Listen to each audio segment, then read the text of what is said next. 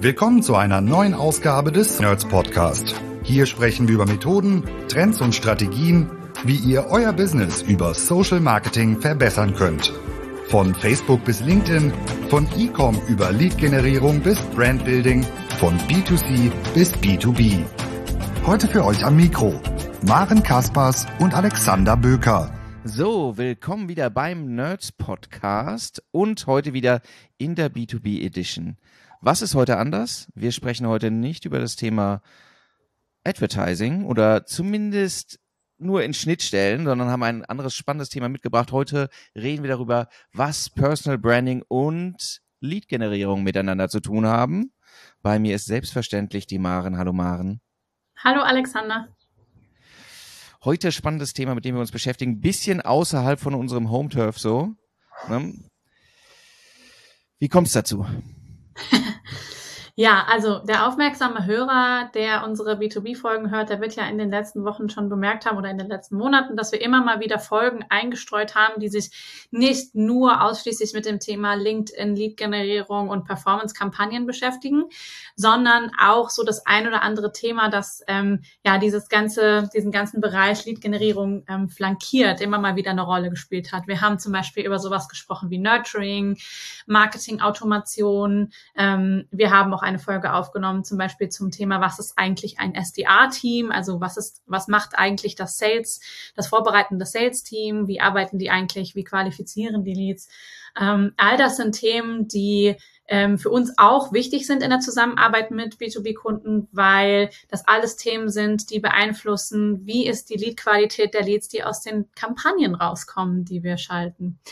Ähm, Genau, wir haben in der letzten Folge, die wir aufgenommen haben, in der wir über m, hm, das Thema SDA äh, Team gesprochen haben mit der Ruth von SoSafe, auch schon angeteasert, ähm, dass wir uns auch als Nerds in Zukunft ein bisschen stärker in dem Bereich ähm, verstärken werden, der mit Sales Enablement zu tun hat.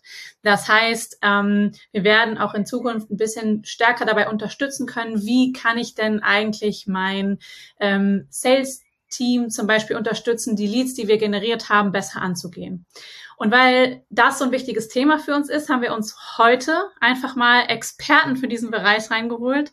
Also Experten für den Bereich ähm, Personal Branding und Social Selling. Ich sage das jetzt mal so als Schlagworte, die ich nicht erkläre, denn das sollen unsere Experten gleich selber machen.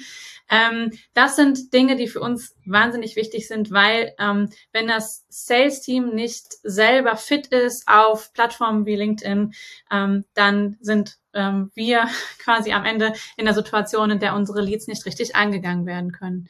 Und deswegen wollen wir heute mal darüber sprechen, warum ist es eigentlich so wichtig, dass ich mir als Vertriebler oder Sales-Team-Mitglied beispielsweise eine Personal Brand auf LinkedIn aufbaue und wie geht das eigentlich? Und bevor ich jetzt noch mehr sage, ähm, begrüße ich einmal unsere beiden Gäste, die äh, Experten auf diesem Gebiet sind. Wir haben heute zu Gast und ich hoffe, ich spreche es richtig aus, ähm, die Marina Zayatz und den Thomas Herzberger von Schaffensgeist. Hallo. Hallo. Hallo. Das hast du sehr richtig ausgesprochen. Super. Schön, dass ihr da seid. Ich freue mich sehr. Der ein oder andere kennt die beiden sicherlich von LinkedIn. Also wenn man sich auf LinkedIn bewegt und sich für das Thema ähm, beispielsweise LinkedIn-Algorithmus, ähm, richtige oder, oder gute Posting-Qualität, ähm, aber auch Personal Branding interessiert, der kommt an den beiden eigentlich nicht vorbei. Ähm, erzählt doch mal ein bisschen was über euch. Was macht ihr? Was macht Schaffensgeist und wieso setzt ihr zusammen hier? Ja, sehr gerne. Dann äh, fange ich einfach mal an als ein Teil von Schaffensgeist. Ich bin die Marina und äh, bin seit sieben Jahren mittlerweile selbstständig, ähm, angefangen in der Kommunikationsberatung und dann relativ schnell fokussiert auf das Thema Personal Branding, weil ich herausgefunden habe, dass ähm, es einfach viel spannender ist, tatsächlich die Menschen in Unternehmen in den Vordergrund zu stellen, ähm, als ähm, die Unternehmen an sich. Ist auch wirkungsvoller, aber darauf werden wir sicherlich noch äh, später eingehen. Und ähm, genau, habe 2020 ein Buch geschrieben zum Thema Digital Personal Branding. Ist also ein Thema, womit ich mich sehr viel beschäftige, wirklich ein Herzensthema von mir, weil das auch mir tatsächlich geholfen hat in der Selbstständigkeit, ähm, überhaupt Fuß zu fassen und ähm, eben erfolgreich zu sein. Und letztes Jahr hm, habe ich dann beschlossen, warum eigentlich äh, nicht äh, das auch mal zu zweit machen, weil äh, Thomas und ich schon öfter gemeinsame Projekte gestemmt haben für Kunden und gesehen haben, dass unsere Kompetenzen sich sehr, sehr gut ergänzen. Und äh, deswegen gibt es seit letztes Jahr Schaffensgeist, ähm, die Beratung für digitale Souveränität. Und darin decken wir sehr schön beide Welten ab. Auf der einen Seite das Branding und die Positionierung von Experten in Unternehmen ähm, bis hin zum Vorstand und äh, Corporate Influencer fällt drunter und auf der anderen Seite aber auch ähm, das Thema, wie kann man ganze Unternehmen platzieren? Also was ist mit der Unternehmensseite und wie muss dieses Zusammenspiel eigentlich funktionieren? Ja, und was Schaffensgeist macht, dem kann ich nichts mehr hinzufügen. Äh, vielen, vielen Dank dafür. Äh, dann stelle ich mich auch nochmal kurz vor. Mein Name ist Thomas Herzberger. Ich bin der andere Teil von Schaffensgeist und seit 16 Jahren mit digitaler Marketing aktiv und habe jetzt meine äh, Schwerpunkte. Personal Branding, Marina, ist so äh, primär dein Baby. Ähm, ich bin jetzt oft im Social Selling unterwegs, unterstütze dort unter anderem auch Vertriebsteams mit der Schulung, mit Training, auch mit der langfristigen Begleitung im Social Selling. Aber darüber hinaus auch noch äh, machen wir Storytelling, Workshops, nutzen wir zur Positionierung. Ich bin Autor von Branding mit LinkedIn, Autor von Growth Hacking oder Co-Autor besser gesagt mit Sandro Jenny zusammen. Ja, und äh, gelegentlich treffen wir uns auch, äh, wie ihr, zum fröhlichen Podcasten und sprechen über unsere Erfahrungen in der LinkedIn Lounge. Genau, an der Stelle kann ich auch nochmal empfehlen, da reinzuhören. Ich habe vorher schon die ein oder andere Folge von euch gehört und jetzt in der Recherche zu dieser Folge auch nochmal die letzten Folgen äh, angehört, die gerade irgendwie neu rausgekommen sind. Ähm, das macht auf jeden Fall sehr viel Spaß, euch zuzuhören. Ähm, zum Start ich glaube, wäre es ganz sinnvoll, wir würden einmal darüber sprechen, was ist eigentlich eine Personal Brand, damit wir direkt von Anfang an diese Begrifflichkeit mal geklärt haben. Das ist eigentlich relativ simpel. Eine Personal Brand ist am Ende nur ähm, eine Person, die sich zur Marke machen möchte. Das kann man jetzt entweder negativ auslegen und sagen, ich bin keine Marke, ich bin keine Cola-Dose, wie es eine gemeinsame Bekannte mal gerne macht, ähm, sondern es ist einfach die Entscheidung, dass man sagt, ich will sichtbar werden mit dem, was ich tue, mit den Themen, die mir wichtig sind und bestimme genau, für wen ich sichtbar werde. Das heißt, ich mache mir vorher genau Gedanken, wie will ich wahrgenommen werden? Wie soll mein Image im Markt sein? Und alles, was ich dafür tue, damit ich dieses Image erreiche, nennen wir Personal Branding. Und darunter fällt jetzt gerade im B2B-Umfeld, gerade jetzt 2022, halt LinkedIn als eine der wichtigsten Kanäle. Das ähm, finde ich spannend. Ich habe jetzt an der Stelle gerade meinen kleinen Bruder im Kopf. Mein kleiner Bruder arbeitet auch im Sales äh, im, in einem B2B-Unternehmen. Ähm, und der arbeitet noch nicht immer da oder nicht schon immer da, sondern der kommt eigentlich, ist Quereinsteiger, klassischer Quereinsteiger. Das passiert ja im äh, B2B häufig, dass die dann in, äh, als Quereinstieg in, in den Sales gehen.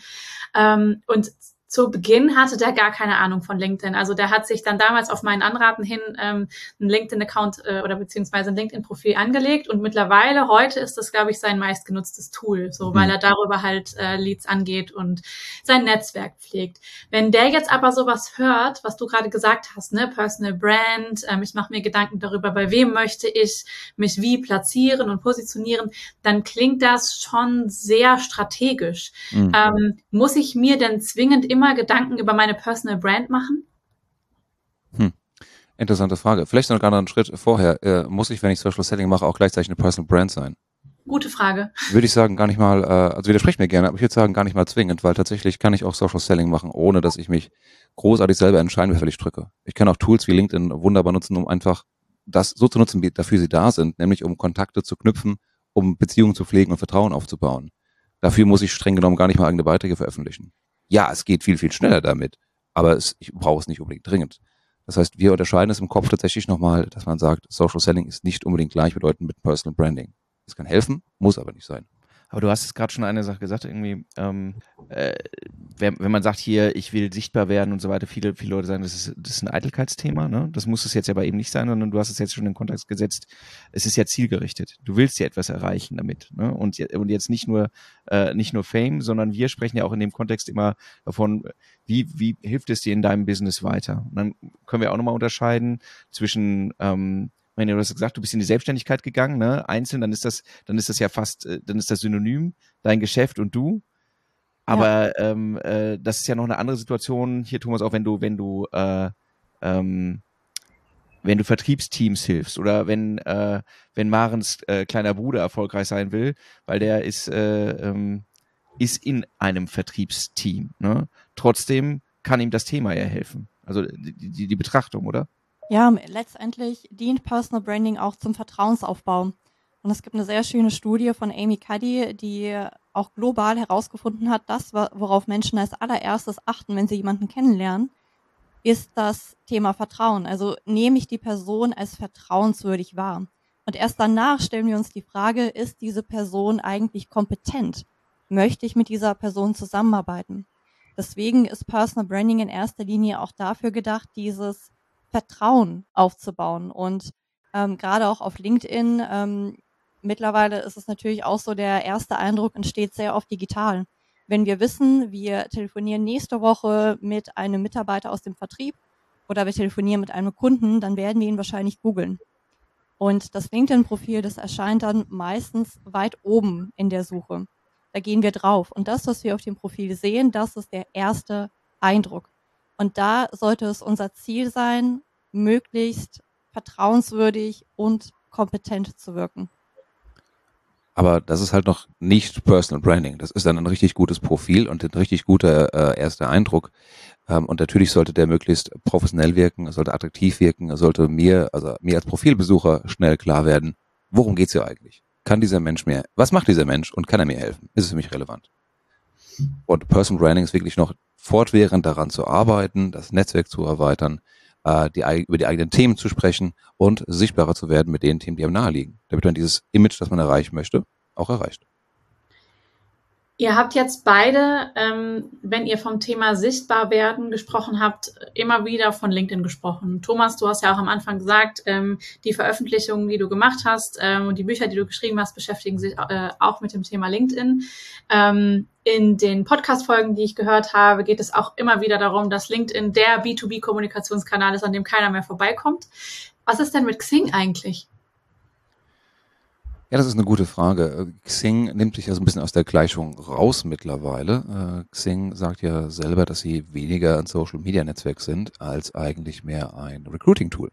Was auch sinnvoll sein kann. Ich meine, wir leben im, im Dachraum in Zeiten von Fachkräftemangel. Von daher macht es Sinn, wenn ich jetzt äh, die New Work SE bin und Unternehmen habe wie Xing oder wie Kununu, dass ich sage, ich gebe da Vollgas in diesem Bereich und bringe Leute und gute Jobs zusammen. Dann bin ich aber auf einem anderen Feld als LinkedIn. Dann habe ich nämlich äh, sind meine Wettbewerber Unternehmen wie Stepstone, äh, wie Indeed und dergleichen. Und ansonsten muss man sagen, Xing oder früher noch OpenBC, ne, die Älteren werden sich vielleicht erinnern, äh, war halt immer ein Tool, um sich zu vernetzen. Man hat sich auf der Messe getroffen, auf einer Konferenz, Visitenkarten ausgetauscht und danach hat man sich verxinkt. Warum hat man das gemacht? Damit man den anderen äh, ein bisschen im Blickfeld haben kann und ihm einmal im Jahr zum Geburtstag gratuliert und vielleicht zu einer Beförderung. Ähm, ansonsten war es aber und ist es nach wie vor noch vielen 1 zu 1 Kanal. Und dafür kann es auch gut funktionieren, auch gerade für Recruiting. Und was man bei LinkedIn aber hat, ähm, LinkedIn ist halt deutlich mehr das Abbild einer Business Party. Es ist halt ein richtiges soziales Netzwerk, wo ich sehr viel schneller, sehr viel mehr Leute erreichen kann. Plus natürlich den Vorteil, dass es international ist mit über 810 Millionen Mitgliedern mittlerweile. Und vielleicht noch ergänzend dazu, ähm, ich würde Xing nicht sofort abschreiben für den Vertrieb. Es gibt ja, das hat wahrscheinlich auch jeder schon mal gesehen, jetzt diese tollen äh, Posts, wo Menschen äh, ihren Abgang aus Xing feiern. Und ähm, ich finde das immer so ein bisschen, bisschen dramatisch. Ja, ein bisschen dramatisch und ich bin auch ein bisschen zwiegespalten, weil das vermittelt so dieses Bild von, oh, Xing stirbt und da passiert mhm. nichts mehr. Das ist nicht so. Ähm, natürlich, wenn ich mich seit Monaten nicht mehr in Xing angemeldet habe, dann habe ich auch das Gefühl, dass da nichts passiert. Ähm, aber generell gibt es Menschen, die ähm, immer noch sehr aktiv auf Xing sind. Und das ist wie bei jedem Netzwerk. Je mehr Arbeit du in ein Netzwerk reinsteckst, umso mehr kommt auch zurück. Das heißt, äh, wenn ich als Vertriebler weiß, dass viele meiner Kunden auf Xing unterwegs sind, dann gehe ich doch als guter Vertriebler dahin, wo meine Kunden sind. Und wenn das eben auch Xing ist, dann sollte ich das nicht abschreiben. Und auch das, um mal gleich zu sagen, egal ob LinkedIn, egal ob Xing, das Ziel sollte immer sein, den Hörer in die Hand zu nehmen und mit Leuten zu sprechen und sie kennenzulernen im persönlichen Gespräch. Denn wir sind soziale Herdentiere und auch wenn wir zwei Jahre lang mehr oder weniger eingesperrt waren, wir brauchen persönlichen Kontakt. Und je schneller ich das möglich machen kann, äh, ist mein fester Glaube, desto eher kann ich wirklich auch Vertrauen schöpfen. Also verstehe mich nicht falsch, ich liebe Marketing, ich liebe digital, aber äh, das ist halt nur der Anfang, das ist ein Begegnungsraum. Und der eigentliche Austausch, das eigentliche Kennenlernen sollte, muss immer noch persönlich stattfinden. Ich kann es eine schöne Anbahn über LinkedIn. Sehr schön. Äh, um auch nochmal, äh, äh, würde ich eins zu eins unterschreiben und auch nochmal zu sagen, fand ich ganz wichtig, was du gesagt hast, Marina. Am Ende muss man gucken, wo sind die Leute, die ich erreichen will. Ne, das sind ja, es sind Plattformen und irgendwie bloß weil, weil irgendwie Xing für, für viele jetzt ein bisschen unsexy geworden ist, heißt das nicht, dass da nicht die Leute sind, die ich eigentlich erreichen will. Und für bestimmte Branchen, für bestimmte Industrien gilt das sicherlich noch mehr als für andere. Wenn ich, wenn ich äh, äh, ITler, okay, wahrscheinlich in geringerem Maße, aber produzierendes Gewerbe, klassische Industrien und so weiter sind halt immer noch in einem sehr hohen Maße dort ver verbreitet. Ne? Muss man dann auch sehen. Da kann ich äh, auf LinkedIn laut rufen, aber wenn die dort nicht angemeldet sind, dann werde ich die halt dort auch nicht erreichen. Genau, aber wenn es darum geht, ähm, wie der Thomas gerade schon gesagt hat, dass wir Verbindung aufbauen müssen zu ähm, Kontakten, äh, persönliche Verbindung, ähm, dann können wir auch den Bogen so ein bisschen schlagen wieder zu der Verbindung, die wir ähm, auf sozialen Netzwerken wie zum Beispiel LinkedIn aufbauen, zum Beispiel zu unseren Followern. Ähm, in, da habe ich in der Recherche, als ich mir so ein bisschen angeguckt habe, was postet ihr eigentlich und worüber sprecht ihr eigentlich auf LinkedIn, ähm, bei dir, Marina, einen Post gefunden, der sagt, ähm, den fand ich sehr schön. Ähm, die Anzahl deiner Follower sagt nichts über deinen Erfolg aus. Ähm, und das ist, ähm, ich, ich habe ein bisschen drüber nachgedacht ähm, und dann auch wieder an meinen kleinen Bruder gedacht, äh, der zu Beginn seiner Karriere, und der wird mich wahrscheinlich steinigen nach dieser Folge, aber gut, es weiß ja niemand, wer es ist. Ähm, das muss ein kleiner Bruder aushalten. ähm, der zu Beginn seiner Karriere auch seine LinkedIn-Followerschaft erstmal so aufgebaut hat, dass er jeden geaddet hat, einfach. Ne? Also er ist erstmal hingegangen und hat halt geguckt, wer nimmt eigentlich Kontaktanfragen an, ähm, hat erstmal alle genommen, die er kannte und ist dann munter losgelaufen und hat gesagt, ach guck mal, das ist ja voll interessant, die nehmen ja wirklich meine Anfrage an, ich kenne die gar nicht. Äh, und war dann total begeistert. Ähm, das, was, ähm, was ich bei dir gelesen habe, Marina, sagt ja so ein bisschen aus, dass ähm, die Anzahl meiner Follower auf LinkedIn aber doch gar nicht so wichtig ist, sondern es geht eher um die Qualität. Also wer folgt mir, mit wem bin ich connected, aus wem, ähm, aus, aus welchen Menschen besteht mein Netzwerk. Warum ist das so wichtig? Erstmal, ich finde das total schön, dass du die Erfahrung deines Bruders teilst, weil ich glaube, so geht es jedem am Anfang, der sich auf LinkedIn anmeldet. Ähm, wow, so viele Menschen so viele Menschen und die nehmen alle meine Kontaktanfrage an. Ja, für viele ist es aber auch sehr, sehr erschreckend. Die kriegen Kontaktanfragen von Leuten, die, die sie gar nicht kennen. Das, ja. das kennt man von Xing tatsächlich nicht. Ja, das stimmt. Ähm, also schon mal ein sehr, sehr schöner Einstieg und tatsächlich am Anfang will man sicherlich erstmal kenne ich von vielen Menschen, die ja sagen, oh, okay, erstmal auf diese 500 Kontakte kommen, weil dann steht da 500 plus. Ähm, aber man sollte tatsächlich möglichst früh darauf achten, auf die Qualität zu gehen. Warum? Ähm, es gibt immer wieder Menschen, die auf uns zukommen und sagen, so, wir möchten unsere Personal Brand aufbauen und gerade im Vertrieb ähm, sehr viele Führungskräfte, die wollen natürlich Zahlen haben. Ne? Was man nicht messen kann, das existiert nicht. Und dann heißt es, so, könnt ihr äh, uns irgendwie dabei helfen, ähm, auf 10.000 Follower zu kommen oder auf manche Vorstände kommen auch und sagen so, ich möchte auf 100.000 Follower bis Ende des Jahres, ne? So. Und ähm, das ist immer immer eine schlechte Idee, weil im Endeffekt geht es beim Social Selling und beim Personal Branding um ein ganz konkretes Ziel. Also beispielsweise die richtigen Talente anzuziehen für das Unternehmen oder eben die richtigen Kunden zu gewinnen. Und wenn ich einfach nur auf die Masse gehe, ähm, das kann man machen, wenn man das Ziel hat, äh, vielleicht äh, Business Influencer auf LinkedIn zu werden. Aber wenn man ein, eine sehr klare Zielgruppe ansprechen möchte, dann nützt es herzlich wenig. Das ist, ähm, auch um auch hier wieder die Brücke zu normalen Events zu schlagen, so als ob ich, ähm, keine Ahnung, ein ITler bin, der auf der auf Jobsuche ist und ähm, er geht dann auf eine Fachmesse für für Marketing oder so. Und, und drückt dort jedem seine Visitenkarte in die Hand. Genau. Und das funktioniert leider einfach nicht. Also von daher natürlich von außen sehen, außen hin sieht es immer toll aus, wenn man viele Follower hat.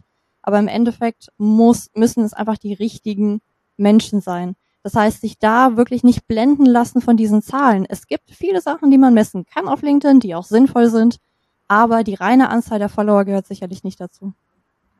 Damit hast du eine total schöne Vorlage uns gegeben und auch Antwort auf die Frage, ähm, die uns auch oft gestellt wird, nämlich, was haltet ihr eigentlich von Follower-Kampagnen für Marken? Äh, Im Prinzip was haltet ihr davon? das, äh, da können wir jetzt einmal kurz zurückspulen zu dem, was die Marina gerade gesagt hat. Ähm, denn tatsächlich ist es ähm, häufig ja so, also wenn wir jetzt zum Beispiel mal auf andere Plattformen gucken wie Meta oder so, da wird ja auch häufig bei größeren Konzernen dann immer darauf geguckt, wie viele Abonnenten, wie viele Follower hat eigentlich unter, unsere Unternehmensseite jetzt, unsere Marke jetzt. Und da geht es am Ende dann wirklich einfach nur noch um diese Zahl. Ne? Also es geht rein darum zu sagen, okay, bis Ende des Jahres haben wir die eine Million geknackt. Und das ist uns aber wirklich total egal, wer das ist. Hauptsache, wir haben diese Zahl da stehen. Mhm.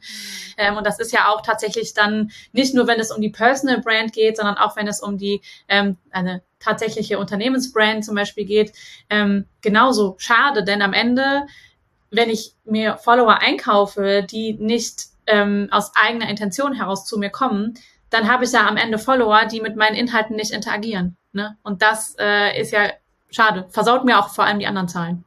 Das ist, das ist ja auch ein häufiges Missverständnis, ne? Das muss man ja sagen, ist ein Missverständnis, dass die Leute glauben, ich baue Follower auf und dann erreiche ich die halt konsequent und in einem hohen Maße. Und das ist, setzt irgendwie auf noch auf so einem Verständnis von Social Media Networks von 2014. Ja. Und das ist schlicht, das muss man halt immer wieder sagen, dass das, dass das nicht mehr, äh, dass sich die alle Netzwerke, ob es Business-Netzwerke sind oder äh, Sozialnetzwerke, deutlich umorientiert haben in der Logik, die dahinter steht. Dass es viel raffinierter geworden ist als das dass, dass, die, dass diese Zahl nicht mehr die Aussagekraft hat, bei weitem nicht, die sie einmal hat, aber es geht als Mythos noch so durch, weil sie auch so einfach und so greifbar ist. Ne? Du hast sie und dann erreichst du sie auch, aber es sind halt schon auf der Meta-Plattform sind es irgendwie weniger als ein Prozent, die on average erreicht werden und auch bei, bei LinkedIn, auch LinkedIn ist ja nicht blöd welchen, welchen Wert hat der Follower? Wert für die Plattform hat ja nur, dass relevanter Inhalt ausgespielt wird für die Leute. Aber, aber da nochmal zu unterscheiden tatsächlich. Und das ist ein großer Unterschied zu, äh, von LinkedIn im Vergleich zu, zu Meta. Äh, dass gerade eben hier die Company Pages eben eine deutlich geringere Reichweite haben, quasi ja. eingebaut im Vergleich zu den persönlichen Profilen. Ja. Das heißt, da kannst du noch so viele Follower-Kampagnen schalten. Das heißt nicht gleich bedeutet, dass auch dein äh, im Verhältnis die Anzahl deiner Interaktionen hochgeht. Bei den persönlichen Profilen ist die Wahrscheinlichkeit, dass deine Beiträge gesehen und vor allem damit interagiert wird, sehr viel höher, denn wir vertrauen anderen Menschen immer viel, viel mehr, als wir es äh, Unternehmen tun. Und gerade wenn das Unternehmen sind, ich zitiere jetzt deine, deine viel zitierte Studie von des Edelmann Trust Barometers, die uns da sagen, dass wir Leuten, die uns ähnlich sind, mehr vertrauen, als wir es mhm. Unternehmen tun, als wir es Vorständen tun oder Geschäftsführern. Das ist auch eine schöne Überleitung ähm, dahin ähm, auf äh, meine Frage, warum ist es denn so wichtig, äh, dass ich mich, wenn ich äh, eine Personal Brand aufbauen möchte, auch so sehr mit meinem LinkedIn-Profil beschäftige? Also warum ist mein LinkedIn, mein persönliches LinkedIn-Profil so wichtig? Das ist ähm, wichtig, weil es eben wirklich das der erste Eindruck oftmals ist. Ähm, hat man gerade in der Pandemie gemerkt. Äh, man hat eben ganz oft nicht mehr die persönliche Begegnung als ersten Touchpoint, sondern eben das LinkedIn-Profil. Und ähm, das Gehirn kann nicht unterscheiden, habe ich den ersten Eindruck jetzt über das LinkedIn-Profil gemacht oder persönlich. Es ist der erste Eindruck und bekanntlich gibt es dafür keine zweite Chance. Ähm, und natürlich ist es auch so, immer wenn ich als Vertriebler jemanden adde, äh, wenn ich jemandem schreibe, dann sind mittlerweile auch äh, viele Menschen selektiv geworden, ähm, wen sie annehmen, wen sie in ihr Netzwerk lassen. Das ist auch nicht mehr wie früher, dass man einfach nur sagt, ah ja, klick, klick, klick, klick, klick, klick, klick. Äh, ich gehe jetzt mal auf Masse. Das heißt, äh, die Menschen werden unweigerlich, wenn du sie kontaktierst, auf dein Profil gehen. Nicht alle, aber sehr viele. Und wenn ich äh, eine Kontaktanfrage bekomme, wo vor allem kein Text dabei steht, und ähm, dann schaue ich mir schon öfter mal kurz das Profil der Person an. Und wenn das Profil vollständig ist, wenn es äh, irgendwie Anknüpfungspunkte zu mir hat, wenn das Profil interessant ist, dann ist die Wahrscheinlichkeit um ein Vielfaches höher, dass ich die Kontaktanfrage annehme und dann ein Gespräch entstehen kann. Wenn das Profil relativ verwahrlost ist, naja, dann drücke ich halt auf äh, Nicht annehmen. Es gibt diesen schönen Spruch, man kann nicht nicht kommunizieren. Und tatsächlich ein verwahrlostes Profil oder auch gar kein Profil sagt halt auch was aus. Aber vielleicht ja. nichts Gutes für ja, das Branding. Ja, genau. Den packst du aus, ja? Ja, immer wieder gerne. Okay. Ich habe auch eine Klassiker. Das ist spannend. Äh, ich, hab, ich erinnere mich nämlich an ein Gespräch mit einem Kunden von uns, ähm, mit dem wir auch sehr intensiv darüber gesprochen haben, warum kriegen Sie es denn im Vertrieb am Ende nicht hin, die Leads, die wir aus verschiedenen ähm, Kampagnen rausgeholt haben, zu kontaktieren und überhaupt, also erstmal überhaupt in den Kontakt zu treten, geschweige denn sie am Ende irgendwie zu konvertieren. Ähm, und ich habe dann irgendwann mal mehr zufällig als aus Absicht äh, mir auf LinkedIn angeguckt, wie denn der Vertriebler heißt und bin auf das ähm, LinkedIn-Profil gekommen und habe festgestellt, dass das halt also relativ sehr, sehr dürftig ausgefüllt gewesen ist mit nur der aktuellen Jobposition, kein Werdegang, also wirklich relativ ähm, relativ empty so insgesamt. Ähm, und da finde ich das sehr schön, was ihr sagt, weil das bestätigt ja im Prinzip ne so die ähm, die Profile, die keine Persönlichkeit zeigen und auch nicht gut gepflegt sind, die haben kein Gesicht, ne? Und natürlich ähm, hast du dann als Vertriebler mit so einem Profil auch weniger Erfolg, weil ähm, mittlerweile ja auf LinkedIn tatsächlich auch ziemlich viele Fake-Profile unterwegs sind, habe ich das Gefühl manchmal. Ähm, und man dann auch gar nicht mehr so richtig unterscheiden kann. Ist das jetzt wirklich eine richtige Person oder ist das jemand, äh, äh, weiß ich nicht, wer steckt dahinter? Ähm, das ist ja auch äh, mittlerweile leider bei LinkedIn ähm, häufig fragwürdig. So. Ja, das ist natürlich eine Krankheit, die halt jedes soziale Netzwerk irgendwann, wenn es quasi erwachsen wird, äh, dann gibt es äh, vermeintlich findige Menschen, die sagen, oh super, hier ist äh, wieder Wilder Westen, hier kann ich Gas geben. Äh, und dann kommen Bots zustande, kommen Engagement-Gruppen zustande, die aber automatisch mehr oder weniger was äh, sich gegenseitig posten und liken. Ähm, dann kommen Fake-Profile dazu. Mhm. Äh, und irgendjemand ist ja auch anscheinend der Meinung gewesen, dass es eine tolle Idee ist, äh, Leuten gleich in der Kontaktanfrage oder kurz nach Bestätigung im Pitch um die Ohren zu hauen. was das Nervigste auf LinkedIn überhaupt ist. Also ich weiß nicht, wer damit angefangen hat oder wo das funktioniert. Das ist vermutlich einfach so ein Zahlenspiel. Nach dem Motto, wenn ich tausend Leute frage, wird schon einer bei, bei runterkommen oder sich mal mein, äh, in den Sales Call gehen. Aber ansonsten ist es echt, ich meine, das ist ein Luxusproblem für die, für die Plattform im Vergleich zu Facebook und Twitter, aber es ist trotzdem nervig.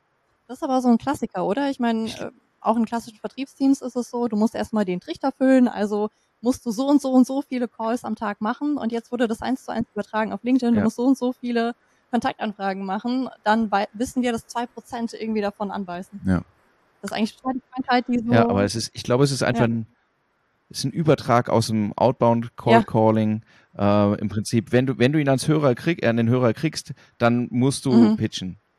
Weil äh, du, du machst keinen, du machst keinen Call und sagst einfach mal nett, dass wir ja, sprechen. So, ne, das, das aber da wieder die Rückfrage, was sagt das über die Brand aus? Über die Unternehmensmarke? Weil für mich ist das eine Beleidigung meiner Intimsphäre, meiner Privatsphäre, wenn ich so auf, auf LinkedIn, wenn mir hier so jemand pitcht, ähm, ungefragt. Das ist quasi wie Spam, nur ein bisschen persönlicher. Oder wenn mich jemand daheim anruft und sagt, ich will was verkaufen. Ähm, und das hat eine sehr, sehr negative Auswirkung auf die, sowohl auf die Marke, die Personal Brand des Verkäufers, also auf die, äh, den Absender. Denn das ist einfach, damit bist du gleich genervt einfach davon. Damit willst du mit dieser Person und mit diesem Unternehmen vielleicht auch keine Geschäfte mehr machen. Aber es ist ein Missverständnis, ne? Also ich, ich bin ja bei dir, ich bin ja auch genervt, ich ist ja nicht so, als wäre mein Postfach leer davon, ne? Aber es ist irgendwie ein Miss Missverständnis davon, dass der Kommunikationskanal LinkedIn genauso genutzt werden kann. Genau. Ähm, und dadurch, dass du, das ist halt eine, eine, eine asynchrone Kommunikation. Du kriegst ja die Nachricht, egal ob du sie willst oder nicht, du kannst äh, nicht den Anruf verweigern oder die Nachricht ja. verweigern, sondern sie kommt durch, du hast die Zeit verloren, du bist genervt. Das ist halt ein, ein Unterschied im, im, in deinen Möglichkeiten, das abzuwehren ja. auch, ne? Und das, deswegen kommen halt diese, diese Effekte. Aber das ist ein ganz, ich finde diesen Punkt halt so interessant, weil wir, wir reden ja normalerweise über Marken und wie Marken wirken oder machen Kampagnen für Marken, die ähm, äh, aber am Ende dann doch über den direkten Kon Kontakt konvertieren. Also irgendwann geht es halt in den direkten Kontakt Muss ja. im Vertrieb. Ne? Das, deswegen, ja, es gibt ja auch Self-Service, äh, gibt ja auch komplette Self-Service-Lösungen und so weiter, aber ähm, ne, machen die meisten Kunden, die wir im, im SaaS-Bereich haben, haben am Ende eine Lösung, die eher hochpreisig ist und wo es am Ende in den direkten Kontakt geht. Und dann reden wir, wir haben jetzt schon mehrfach gesprochen über das Thema Vertrauen. Ähm, und das muss sich ja insgesamt dann aufbauen. Und wenn dann da der Bruch ist, und das ist ja das, was du auch gerade gesagt hast, mal, ne? wenn am Ende du kriegst im Prinzip sozusagen den Vertrauensvorschuss, so, äh, jetzt im besten Fall auf die, über die Kommunikation der Marke, es könnte interessant sein. Und dann am Ende kommt das, das Gesicht also das digitale Gesicht der, der Vertriebler um die Ecke und, und eigentlich ist das ja der Moment, wo du eigentlich die Vertrauensbasis nochmal erhöhen musst. Ne? Und wo du halt sagen musst, das ist ja so und nicht irgendwie. Aber Alexander, das finde ich ein schönes Beispiel eigentlich. Äh, Gerade SaaS, was ja eigentlich ein sehr, sehr digitales Geschäft ist, wo du sagst, das kann man auch viel selbstständig quasi buchen. Schaut euch doch mal an, was HubSpot macht auf LinkedIn. Die machen nämlich einen richtig guten Job. Sowohl über die Company Page, wovon sie übrigens nur eine haben global, als auch vor allen Dingen über die Mitarbeiter. Und sie kommen glaubhaft drüber. Sie machen natürlich viel Inbound-Marketing. Das heißt, es liegt in der Unternehmenskultur, guten Content zu posten, hilfreichen Content zu posten, damit die Marke gut besetzt ist. Und damit ich dann, wenn ich dann mal sage, hm, vielleicht brauche ich neue Marketing oder neue äh, Sales-Software, an wen denke ich dann? HubSpot.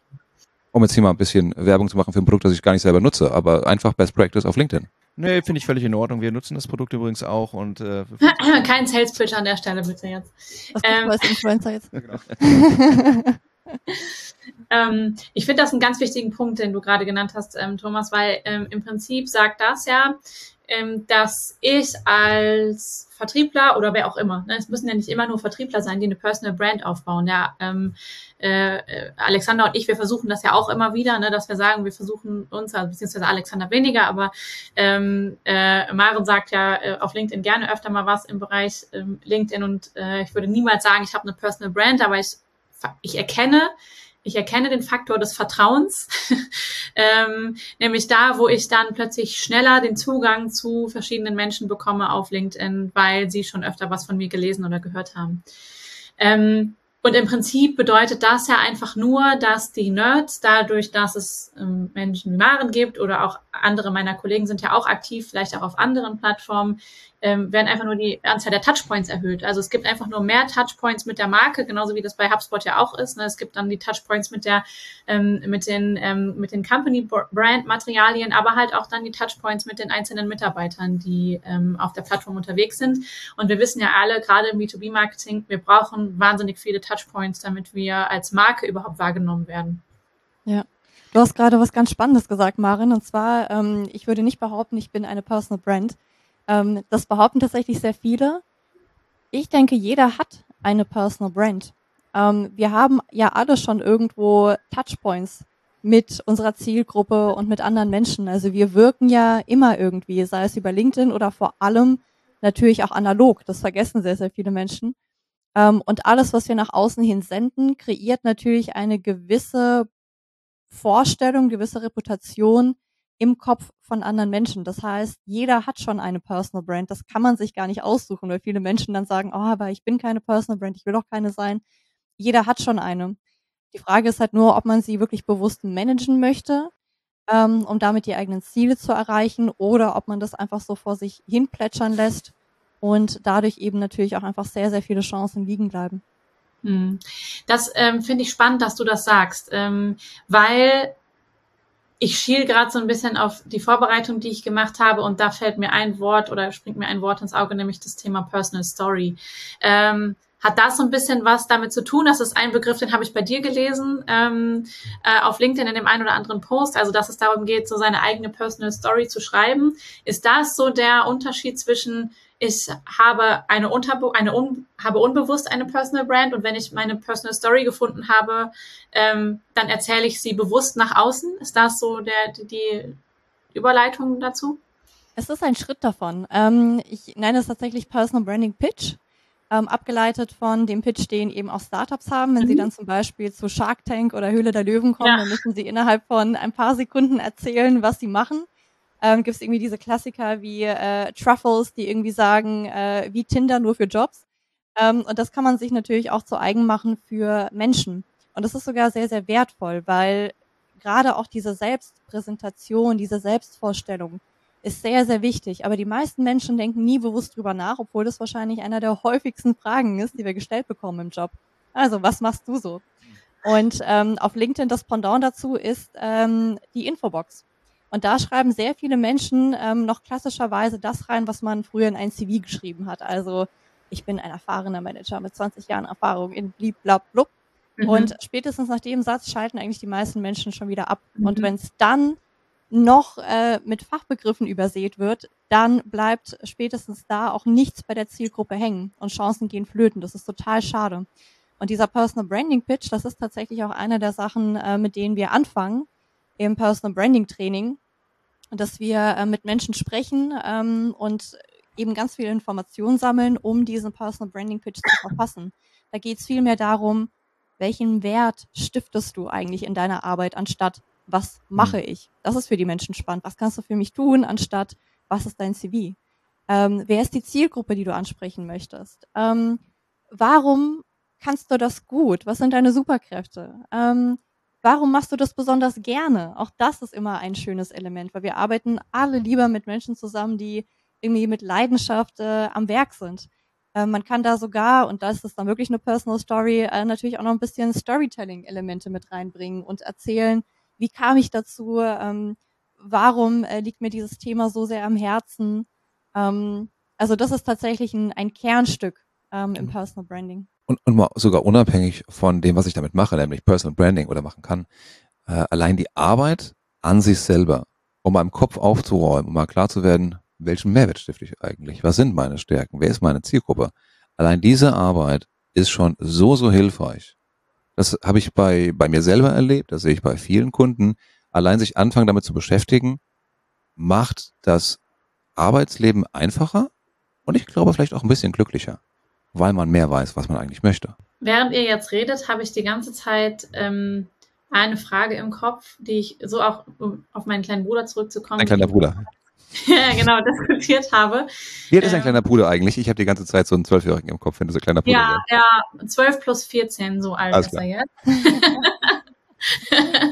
Mittlerweile auch schon mehrfacher Papa. Äh, also ist nicht mehr so klein. Auch schon Autofahren. genau, auch unter anderem. Ähm, genau, mit dem habe ich auch schon mal diskutiert. Was ist eigentlich, wenn ich mir sowas wie eine Personal Brand aufgebaut habe? Ich bin jetzt bei einem Unternehmen tätig, ähm, bin im Vertrieb und baue mir quasi eine Personal Brand in diesem Bereich auf. Ne? Das mhm. ist halt irgendwie so ein Bereich. Ich sage jetzt mal so völlig aus dem Raum gegriffen Cyber Security Awareness. So, ähm, so da baue ich mir jetzt dann halt so meine, meine meine Personal Brand auf.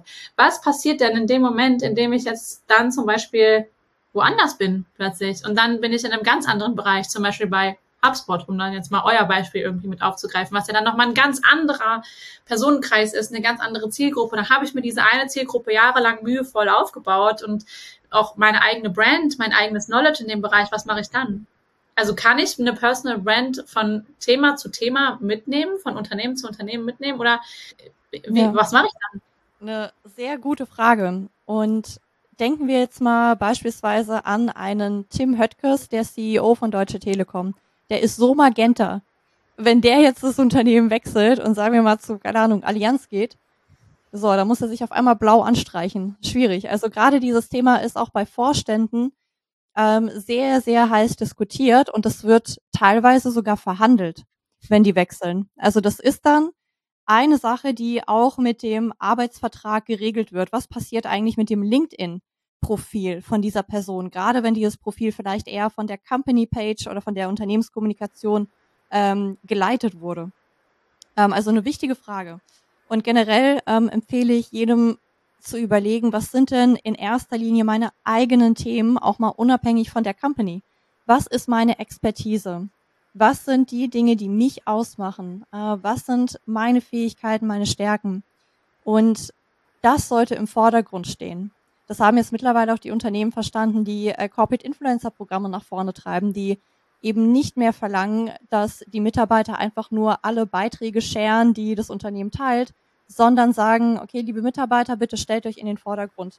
Äh, bitte ähm, teilt eure Expertise. Und genauso würde ich das angehen, weil dann kann man wirklich eine, eine, einen roten Faden spinnen.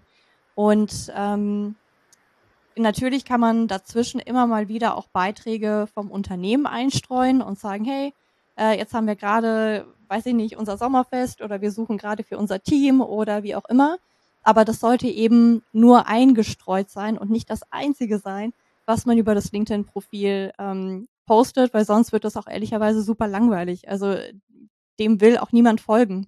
Wenn wir wirklich nur Menschen haben, die immer wieder das Gleiche vom Unternehmen teilen, was und quasi eine Verlängerung der Unternehmenskommunikation sind, mhm. ist das super langweilig. Es ist ja auch in dem, Hinsicht, äh, dem Sinne ähnlich, was Marken machen. Wenn sie in einen anderen Markt gehen, wenn sie auf einmal ein anderes Produkt rausbringen, dann schauen sie sich ja auch an, wofür stehen wir denn im Markt? Wenn jetzt Apple auf einmal Uhren macht anstatt Computer, sagen die auch, wofür stehen wir denn? Irgendwie innovatives Design und leichtes, leichte Stability. Okay, dann wird die Uhr nicht viel anders sein, obwohl es eine Uhr ist. Wenn jetzt Volvo zum Beispiel auf einmal Fahrräder machen würden, dann würde man sicher sein, dass dieses Fahrrad kann vieles sein, aber vor allen Dingen mal sicher. Also sich zurückbesinnen, was ist denn mein Mehrwert eigentlich, was ich bringe, wofür bin ich denn schon bekannt im Kern? Nicht was sind meine Produkte, sondern wofür bin ich als Marke bekannt? Und das zu übertragen, kann ich meines Erachtens auch, korrigiere mich Marina, aber genauso im Personal Branding machen, dass ich sage, welchen Mehrwert leiste ich denn? Und wenn ich für eine gute Unternehmenskultur stehe, für Innovation stehe, kann ich das auch auf meinen, meinen nächsten Arbeitgeber übertragen. Ja. Finde ich ein sehr schönes Beispiel. Es gibt ja irgendwie, ähm, das finde ich immer total cool, äh, bei Marken, Colgate hat auch irgendwann mal äh, eine Lasagne rausgebracht. Also nur für eine ganz kurze Zeit. Kannst du noch nicht? Nee, kann ich noch nicht. Äh, nur für ganz kurze Zeit. Ähm, Colgate Lasagne. Zahnpasta. Ja, ja. Und die Menschen, die waren total angewidert und dachten, hä, ich will doch zwischen den Lasagneblättern keine, keine Zahnpasta. Also was so, also das ist wirklich Personal Branding gone wrong. ähm, und der Unterschied natürlich zu Marken ist nochmal, dass ich äh, eine Persönlichkeit habe, dass ich als Mensch ja nochmal ein bisschen mehr zur Verfügung habe, womit ich spielen kann. Ich habe eine, eine persönliche Geschichte, die ich erzählen kann. Ich kann nochmal besser Emotionen transportieren. Allein das sind schon Sachen, ähm, die ich natürlich auch behalte, ähm, auch wenn ich ein Unternehmen wechsle. Du hast gerade noch, äh, wenn wir einmal die Perspektive wechseln, ne? weil das ist ja immer so, was habe ich davon, ich als, äh, ich als Personal Brand. Wenn wir es jetzt einmal aus der Markensicht sehen, du hast gerade nochmal einen spannenden Punkt gesagt, finde ich, das ist Teil der, kann Teil der Vertragsgestaltung auch sein. Was sagt das? Dass das ein Asset fürs Unternehmen ist, ne? dass der Wert für das Unternehmen dann da, darin abgebildet wird. Und das ist ja ein ganz interessantes, ambivalentes Feld, was dann entsteht, weil das ein Unternehmenswert, also ein Asset ist, das nicht, nicht gut kontrollierbar ja, ist. Das nicht spannend? Ist. Und das ist ja auch so ein ja, das ist, das ist ja genau der Punkt, wo dann, wo, wo, wo auch Unternehmen natürlich irgendwie eine Entscheidung treffen müssen. Inwieweit ähm, vertraue ich dem dann, dem, den Personen, dem Prozess? Wie weit gebe ich die Kontrolle aus der Hand in dem, in der Form, wie ich mein Markenbild transportieren will? Weil das, weil das ist ja ein Übergang, ne, von Person zu Marke und äh, ich, äh, es funktioniert ja, äh, du, du sagst es ja zu Recht, es funktioniert ja nicht, wenn ich sage, veröffentlicht, was wir als Firma veröffentlichen, ändert nichts dann ne, strammer aber macht das Soldat. Das, ja, genau. Mach ein Smiley dran. Smiley darfst du dir aussuchen. ja, das ist, also das finde ich schon, schon interessant und wo man auch sagen muss, wie ist denn, wie ist denn ähm, ihr sprecht ja auch mit, äh, du hast äh, mit den Vertriebsteams.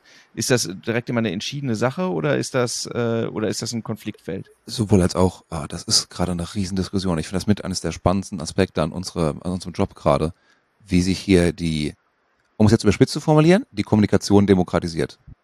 Weil du früher halt nur ganz eine kleine Elite hattest an Menschen, die für ein Unternehmen sprechen durften. Geschäftsführer, Vorstände, Presse. Fertig, mehr oder weniger. So, und mittlerweile durch Kanäle wie LinkedIn entdecken eben Unternehmen auch, oh, da steckt ja eine Chance drin. Das ist ja gar nicht mal schlecht, wenn wir auf Social Media aktiv sind, wenn unsere Mitarbeiter auf Social Media aktiv sind und das Richtige sagen, denn ne, Branding und Selling und, äh, und äh, Recruiting und so weiter hilft dir doch was.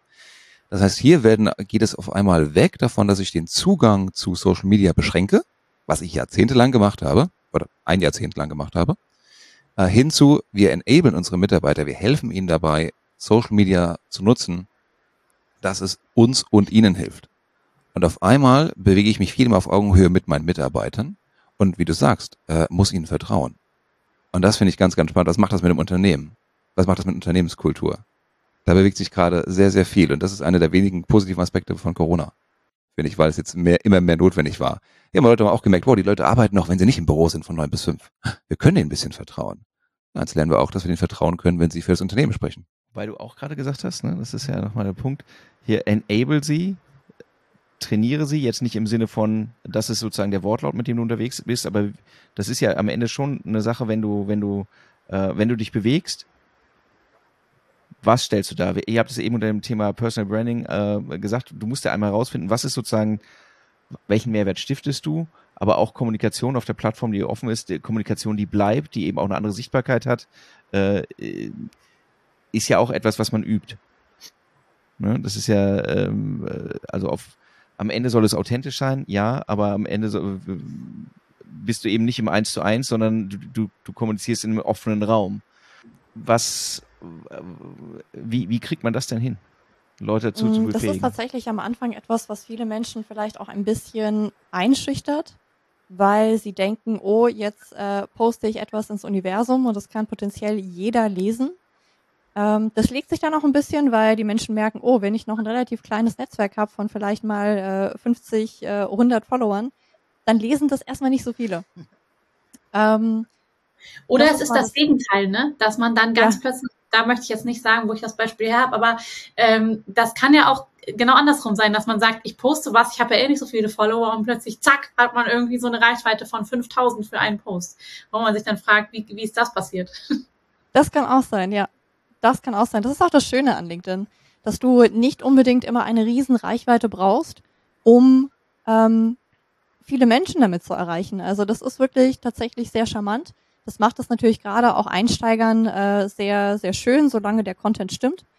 Ähm, aber generell ist es so, dass wenn du jetzt anfängst, ähm, wirst du wahrscheinlich am Anfang jetzt noch nicht, äh, keine Ahnung, 10.000 Views auf die ersten paar Posts haben. Ähm, auch einfach, weil man am Anfang natürlich ein bisschen übt, ein bisschen schaut, was kommt gut an, was funktioniert, was funktioniert eher nicht und was dabei helfen kann, ähm, eben diese, ja, diese Angst vielleicht ein bisschen auch zu überwinden oder ähm, generell eben one to many ist sehr klar zu umreißen, wer ist meine Zielgruppe. Also für wen schreibe ich? Man schreibt nicht für die Masse, idealerweise, sondern man schreibt für eine bestimmte Zielgruppe. Also sich erstmal zu überlegen, was interessiert meine Zielgruppe und wie passt es zu der Expertise, die ich habe? Was sind die äh, Schwierigkeiten, die meine Zielgruppe hat? Was sind die typischen Fragen, die sie haben? Das weiß ich in der Regel als guter Vertriebler. Und ähm, damit kann ich anfangen. Also zu sagen, okay, die drei häufigsten Fragen oder die drei häufigsten Missverständnisse, ähm, zu denen Kunden zu mir kommen, sind X, Y, Z und die erkläre ich jetzt mal. Ähm, so kann man sehr gut anfangen und ähm, ja, eben auch One-to-Many schreiben. Und klassischerweise in der Praxis würde man auch mit Menschen starten, die da eine intrinsische Motivation haben. Die das irgendwie sehen, das ist eine Chance, das ist jetzt nichts, was ich machen muss. Ähm, es ist mir ein weiteres Werkzeug in meinem Vertriebs- oder in meinem Marketingkoffer, das ich nutzen kann. Aber dann ist denen auch schnell klar, was sie hier tun sollen. Dann ist auch eine super einfache Zusammenarbeit äh, im Vergleich zu, ich, ich kann jemanden zwingen oder nötigen, auf Social Media aktiv zu sein. Das, das klappt nicht. Spannend. Ähm, wir haben mittlerweile fast 50 Minuten über das Thema Personal Brand gesprochen auf LinkedIn ähm, und ich kriege mittlerweile immer mehr selber das Gefühl, dass ich mich noch stärker damit beschäftigen muss. Und ich habe auch Lust drauf. Also äh, jetzt, wo wir drüber gesprochen haben, wo ich das erste Mal wirklich mit euch gesprochen habe, merke ich so, ich habe wirklich Lust drauf, da ähm, noch ein bisschen mehr Zeit zu investieren.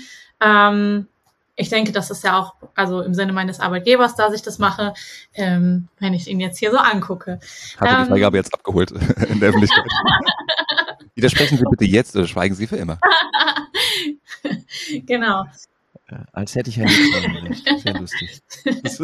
ähm, ja, ich ähm, bin auf jeden Fall gespannt, was wir für ein Feedback auf diese Folge bekommen. Ähm, ich, mich würde tatsächlich interessieren ähm, von jedem, der diese Folge jetzt heute hört, ähm, wie geht's denn euch damit? Was sind ähm, Fragen, die euch noch ganz praktisch kommen zu diesem Thema Personal Brand auf LinkedIn? Ähm, was hat euch gefehlt? Ähm, wir haben mittlerweile im äh, Nerds Podcast ein neues Tool etabliert. Das werdet ihr vielleicht schon kennen, wenn ihr schon eine Podcast-Folge von Maren und Jan gehört habt, den äh, neu eingeführten Nerd Talk. Im Nerd Talk ähm, haben wir immer mal wieder oder möchten wir immer mal wieder O-Töne von Hörern einbinden. Ähm, dazu haben wir ähm, mittlerweile ein schönes Tool, nennt sich ich hoffe, ich sage es jetzt richtig, Speakpipe. Ähm, über dieses Tool können wir O-Töne von Hörern einfangen. Ähm, und ich gebe das an dieser Stelle einfach mal raus. Ähm, an jeden, der diese Folge hier heute gehört hat und zu dem Thema eine Frage hat, eine persönliche Frage ähm, zu seiner eigenen Personal Brand, aber auch zu LinkedIn. Ähm, wie geht man damit um? Äh, eine ganz praktische Frage.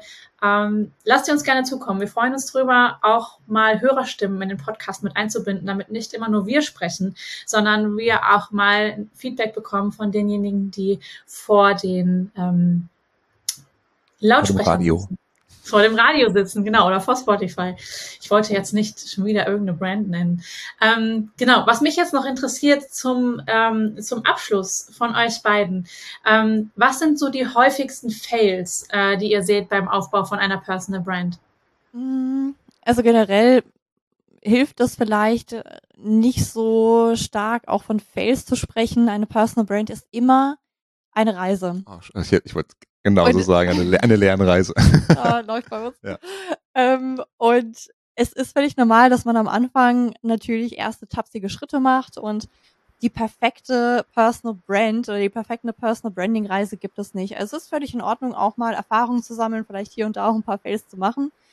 Ähm, nichtsdestotrotz gibt es natürlich ein paar Sachen, die kann man sich ersparen. Ähm, beispielsweise ähm, eine Personal Brand zu starten und äh, sofort auf Sichtbarkeit zu gehen, bevor man die Positionierung erarbeitet hat. Bevor man sich überlegt hat, was ist mein Ziel mit der Personal Brand, was ist meine Zielgruppe, wie lautet mein Personal Branding Pitch. Ähm, viele Menschen springen dann sofort zum Thema Content und sagen, okay, jetzt will ich aber mal auf LinkedIn durchstarten, ohne sich erstmal ähm, darüber klar zu sein, wie die Positionierung ist. Also das ist ähm, ein häufiges Problem. Erstmal Fundament bauen und dann draufbauen. Richtig. Ähm, was es sonst noch gibt, äh, ist sicherlich die, der starre Fokus auf Kennzahlen. Das hatten wir vorhin auch. Zu sagen, ich möchte so und so viele Follower oder ich möchte jetzt so und so viele Likes und Kommentare. Ähm, auch das ist etwas, was ähm, ja einfach nicht schlau ist am Anfang. Ähm, weil das sehr trügerisch sein kann. Am Ende sollte der Fokus darauf liegen, die richtigen Beziehungen aufzubauen zu relevanten Personen und dann im Endeffekt, wenn ich zum Beispiel Vertriebler bin, natürlich Abschlüsse zu machen und nicht äh, ja 10.000 Follower aufzubauen. Also das ist auch so ein typischer Fail. Ähm, ein anderer ist auch zu stark darüber nachzudenken, wie jetzt der perfekte LinkedIn-Post aussieht. Ähm, das sagst du immer so schön, Thomas. Niemand denkt so stark über seinen LinkedIn-Post nach wie man selbst. Ähm, das heißt, da auch ein bisschen spielerischer rangehen. Ähm, und sicherlich ein weiterer Fail, kein Fokus. Also weder bei der Positionierung, dass man zum Beispiel sagt, oh, ich bin Bauchladen und darüber kann ich schreiben, darüber kann ich schreiben, darüber schreiben, als auch geringer Fokus in der Auswahl der Plattform, die man bespielen möchte. Wenn man weiß, okay, meine Zielgruppe sitzt zum Beispiel vor allem auf ähm, Xing, dann geh auf Xing. Wenn man weiß, meine Zielgruppe ist vor allem auf Instagram, dann geh auf Instagram auf. Versuch nicht alles gleichzeitig zu bespielen, nur weil es in und hip und äh, alle es jetzt nutzen. Und das Äquivalent dazu im Social Selling ist, äh, zum einen, das haben wir Finn schon gesagt, äh, einfach nur äh, rumpitchen. Alles, was bei dran nicht auf dem Baum ist. Und das zweite, und das erlebe ich leider auch häufiger, ist zu sagen, so, ich Social Selling ist eine Lizenz für den Sales Navigator zu kaufen. Nein, ist es nicht. Du, Tools können helfen, sollen helfen, aber es ist eben nicht mehr als ein Werkzeug. Und es geht darum, es wird schon häufiger gesagt, Beziehungen aufzubauen, zu pflegen und Vertrauen aufzubauen. Und dafür brauchst du keinen Sales Navigator. Vielen Dank. Ähm, das äh, waren viele wertvolle Tipps und äh, noch mehr, finde ich, war das einfach viel Motivation, selber auszuprobieren. Ähm, und ich finde, das hat auch ein bisschen Mut gemacht. Also gerade das, was ihr dazu gesagt habt, so von wegen, denkt nicht so viel über euren ersten Post nach, ähm, probiert einfach aus, macht erste Schritte und das ist alles eine Reise. Ähm, das äh, erlebe ich selber so ähm, bei mir. Äh, ich bleibe jetzt tatsächlich einmal bei mir. Ähm, es ist wirklich ein stetiges Ausprobieren ähm, und äh, das macht wirklich Spaß und sollte eigentlich auch Spaß machen. Das sollte Spaß ähm, machen, ansonsten machst du es nicht oft genug im Prinzip, genau. wenn es dir keinen Spaß genau. macht. Genau. Genau, das habe ich auch selber festgestellt, ähm, dass äh, ich das auch nur deswegen so viel mache, weil es halt Spaß macht und weil es auch so schönes Feedback gibt ähm, äh, immer wieder. Apropos Feedback, ähm, eine schöne Überleitung ähm, zum, äh, ja sagen wir mal Abschluss dieser Folge. Vielen Dank euch beiden, dass ihr da gewesen seid. Äh, ich habe sehr viel mitgenommen. Das hat mir wirklich viel Spaß gemacht. Es war so angenehm mit euch zu sprechen. Vielen, vielen Dank, dass ihr da wart ähm, Hörer, die jetzt Lust haben, noch mehr von euch zu hören oder zu lesen, wo finden die euch? Ich bin groß auf Twitter. Was mit dir? ich nicht so. Jetzt Kompliment kann ich zurückgeben. Also vielen Dank, sehr angenehm mit euch. Und ähm, ja, wo findet man uns? Äh, genauso wie euch äh, findet man uns auch auf LinkedIn. Das ist äh, der präferierte Kanal von, denke ich, uns beiden. Ja. Äh, ansonsten gibt es natürlich noch die LinkedIn Lounge, unseren Podcast, wo wir auch äh, regelmäßig äh, mit Gästen sprechen und äh, manchmal, wenn niemand zu uns kommen will, dann auch zu zweit. und ähm, genau, das sind so die Kanäle. Wer noch mehr über CEO-Branding erfahren möchte, kann sich auch mal bei mir umschauen. Ich schreibe ein ähm, Newsletter. CEO Branding Insights auf LinkedIn erscheint ungefähr alle zwei Wochen. Sehr zu empfehlen. Absolut abonnieren, wenn ich mich mit dem Thema Personal Branding auseinandersetze, gerade als Führungsperson, Pflichtlektüre. Ich muss ganz ehrlich sagen, ich, ich muss jetzt ganz ehrlich sagen, oder äh, beichten an der Stelle. Äh, ich lese deine Updates, also gerade die, äh, die CEO-Updates. Und zwar lese ich die deswegen, weil sie mir immer wieder helfen, das Targeting von Kampagnen zu verfeinern oder mir Informationen darüber zu holen, was interessiert die Zielgruppe eigentlich. Weil ah, du ähm, Hacker, du. Oh, wie cool. ja, äh, äh, gerade erst gerade erst so gehabt. Ähm, da ging es halt um das Thema CFO. Wie erreiche ich eigentlich einen CFO und was sind eigentlich Themen, die einen CFO interessieren? Und du hast ja dieses tolle Update geschrieben, äh, die zehn Top CFOs auf LinkedIn und hast die analysiert und auch analysiert, mit welchen Themen beschäftigen sie sich. Und ähm, das war mein Ansatzpunkt für eine Recherche zu, was macht eigentlich an Content Sinn für eine Kampagne, um diese Zielgruppe zu erreichen. Und ähm, bin dadurch dann zum Beispiel darauf gekommen, dass ähm, äh, du hattest mehrfach drin, die beschäftigen sich gerade mit dem Thema New Work und so. Und dann habe ich halt, bin ich darauf gekommen, ne, dass das Thema New Work, Remote Work, hybride Teams, Herausforderungen im äh, Spend Management etc., ne, das äh, ein Ansatzpunkt sein könnte, über den geredet wird. Und ähm, genau, das äh, als Fun Fact, ich äh, finde das sehr hilfreich, was du da zusammenstellst. Five Minutes of Fame. Ja, aber streng genommen Streuverlust. Was? Streng genommen Streuverlust. Ja, genau. Was ja. soll das? Ich wollte nur Austin mit erreichen. Aber schön, auch in den letzten zweieinhalb Minuten noch mal ganz kurz, äh, kommen wir noch mal, äh, wie, wie bauen wir eigentlich Kampagnen? Kleiner Hack für alle. Kleiner cool. Hack für alle, die bis hierhin zugehört haben, genau. Ähm, ja, schön. Es hat sehr viel Spaß gemacht mit euch. Vielen, vielen Dank für die Einladung. Vielen, vielen Dank. Mega. Was wollen wir noch sagen? Irgendjemand hat gerade noch das Wort äh, abonnieren äh, fallen lassen. Das ist ein sehr schönes Strichwort. Interessanterweise kann man auch diesen Podcast auf allen möglichen Plattformen abonnieren. Wenn man zum Beispiel mehr davon hören will, man kann ihn auch bewerten. Gute Bewertungen gerne auf den Plattformen. Unzufriedenheit gerne persönlich äußern. Aber in jedem Fall abonnieren, ähm, zum Beispiel auf Spotify, bei Apple und sonst wo. Und dann sind wir durch. Ganz lieben Dank. Vielen Dank. Dank. Und da vielleicht noch als kurzer Abschluss. Ich finde das immer so spannend, was du sagst. Ähm, das fand ich nämlich gerade, wie du es gemacht hast, sehr charmant. Thomas sagt dann am Ende immer, wenn es euch gefällt, sagt es weiter, wenn nicht, behaltet es gefälligst für euch. Thomas, vielleicht ist das die charmantere Variante. Vielleicht. Liebe Hörer, ihr dürft entscheiden. Fantastisch. Ich wurde heute zum ersten Mal charmant ähm, So, jetzt aber. Tschüss. Bis zum nächsten Mal. Tschüss. Vielen Dank fürs Zuhören. Wenn euch der Podcast gefällt und ihr mehr wollt, Abonniert uns auf iTunes oder Spotify und bewertet uns gern. Und wenn ihr Hilfe braucht, damit eure Kampagnen fliegen lernen, bucht einfach eine kostenfreie Strategie-Session. Den Link findet ihr in den Show Notes.